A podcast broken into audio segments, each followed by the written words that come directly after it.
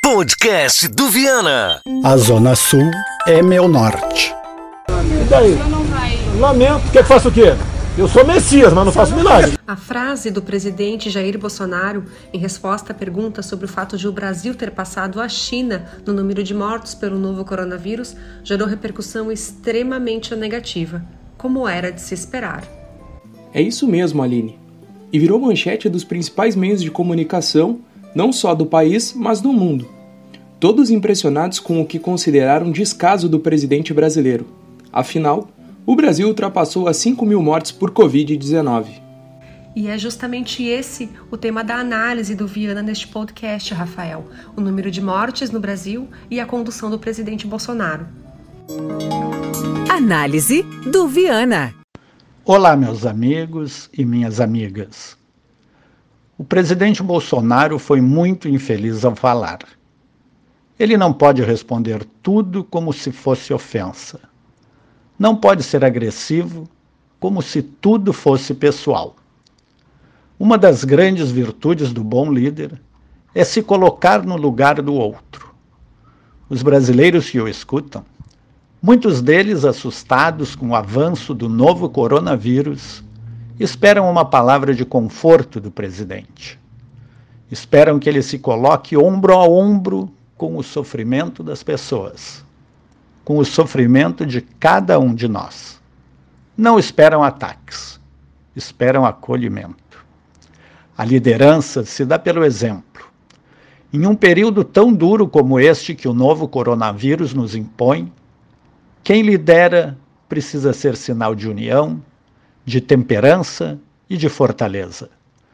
Precisa buscar diminuir o sofrimento das pessoas, não aprofundá-los mais de 5.500 pessoas já morreram. Ou seja, mais de 5.500 famílias choram por seus mortos. Qualquer palavra fora de lugar pode causar ainda mais tristeza. Por isso, todo cuidado com a linguagem, com o que falamos, é fundamental. Declarações como a do presidente Bolsonaro atiçam ainda mais a fogueira de vaidades que é a política. Desviam os olhos de todos do essencial: enfrentar de cabeça erguida, com serenidade e decisões sensatas, o novo coronavírus. Obrigada, Viana. Em Pelotas, a prefeita Paula Mascarenhas anunciou duas novas medidas no enfrentamento ao coronavírus. Todos os ônibus terão de circular apenas com passageiros sentados. Além disso, os usuários só poderão subir no transporte coletivo se estiverem usando máscaras. Outra nova regra se refere aos locais que comercializam bebidas alcoólicas, inclusive supermercados e restaurantes. Todos passam a ter um horário único de fechamento, às 21 horas. Na apresentação sobre o distanciamento social controlado, que passará a valer no Rio Grande do Sul a partir de 6 de maio, o governador Eduardo Leite afirmou que as aulas na rede pública, estadual e municipal não retornarão até junho. O recesso de meio de ano será antecipado.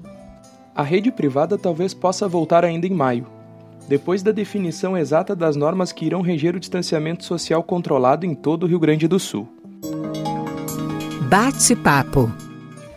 Convidamos para um bate-papo o jornalista Felipe Soares, doutorando em comunicação pela URGS e pesquisador no Medias, grupo de pesquisa em mídia, discurso e análise de redes sociais. Felipe voltou recentemente de Toronto, no Canadá, onde trabalhou como pesquisador visitante no Social Media Lab. Ele conversará conosco sobre as famigeradas fake news. Olá, Felipe. As fake news são uma ameaça à democracia? As informações falsas, ou popularmente chamadas de fake news, elas se configuram como uma ameaça à democracia porque elas têm um impacto na sociedade, um impacto nas discussões públicas. A partir do momento que elas ganham visibilidade nas mais diversas plataformas, elas acabam disputando espaço com informações legítimas, informações que foram checadas, e afetando a forma como os temas públicos são discutidos. Com isso, elas acabam afetando também a percepção das pessoas sobre esses temas, já que o consumo dessas informações falsas ou manipuladas tende a gerar interpretações equivocadas, que ao final vão influenciar como as pessoas opinam ou decidem sobre as temáticas que são discutidas. As grandes redes sociais têm lutado, de fato, contra as fake news? É claro que as plataformas de redes sociais elas querem uma imagem de que lutam contra as fake news, uh, especialmente em função das críticas recentes que receberam justamente por serem espaço de grande disseminação de notícias falsas. Realmente tem algumas ações nesse sentido, como por exemplo o WhatsApp limitando o número de repasse de mensagens, ou guias de como identificar notícias falsas que foram produzidos por Facebook, Twitter e outras plataformas, e essas ações têm se tornado mais comuns recentemente mas ao mesmo tempo ainda tem bastante espaço para ações mais proativas dessas plataformas, como por exemplo identificar atores centrais na disseminação e na produção de notícias falsas e ter uma ação mais incisiva uh, no sentido de limitar a circulação desse tipo de conteúdo. Qual deve ser o comportamento do cidadão diante da informação que circula nas redes? O primeiro passo do cidadão quando recebe informações nas redes sociais deve ser sempre checar e buscar mais fontes. Isso é importante principalmente se a informação ou se a notícia reforça as minhas crenças.